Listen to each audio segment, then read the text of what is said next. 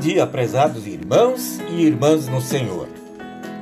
No Salmo capítulo 96, versículo 2, lemos estas palavras de incentivo e que servirão de base para a mensagem deste dia. Cantem ao Senhor e o louvem. Anunciem todos os dias que ele nos salvou.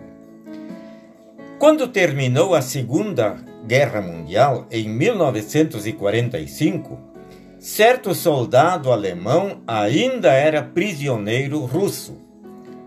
Trabalho duro e muita fome marcaram seu dia a dia.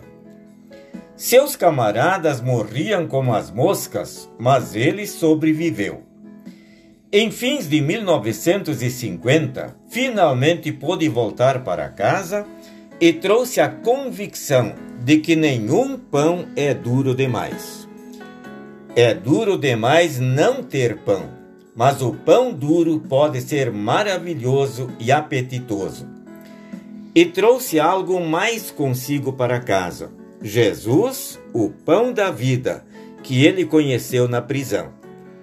Aprendeu a crer e orar, e o ensinou a seus filhos e aos filhos de seus filhos.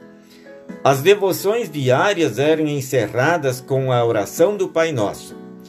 Era uma lição dura, mas abençoada. O texto do Salmo, capítulo 96, versículo 2, incita a todos: cantem ao Senhor e o louvem, anunciem todos os dias que ele nos salvou. Nosso louvor a Deus deve ocorrer mesmo que o pão seja duro, isto é, que a nossa vida seja cheia de adversidades. O importante é que temos o pão, a nossa salvação garantida por Jesus pela fé no seu sacrifício expiador. Mas vamos passar por muitos sofrimentos antes de entrar no reino de Deus, conforme lemos em Atos capítulo 14, versículo 22.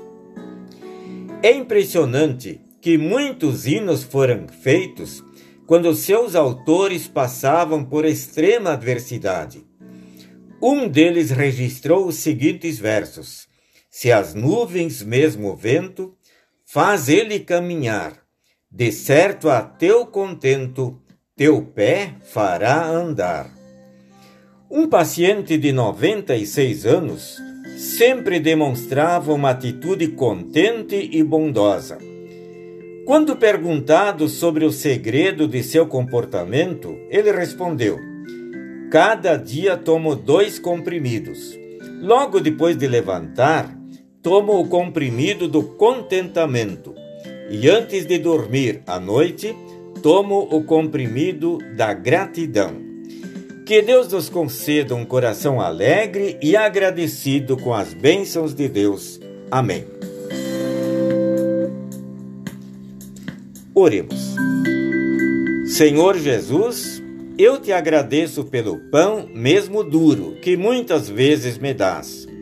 Faz-me cantar hinos de gratidão e louvor sem cessar. Amém.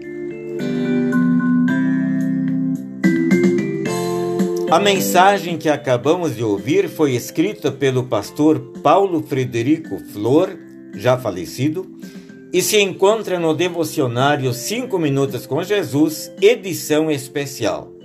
A todos vocês, eu desejo uma semana muito abençoada.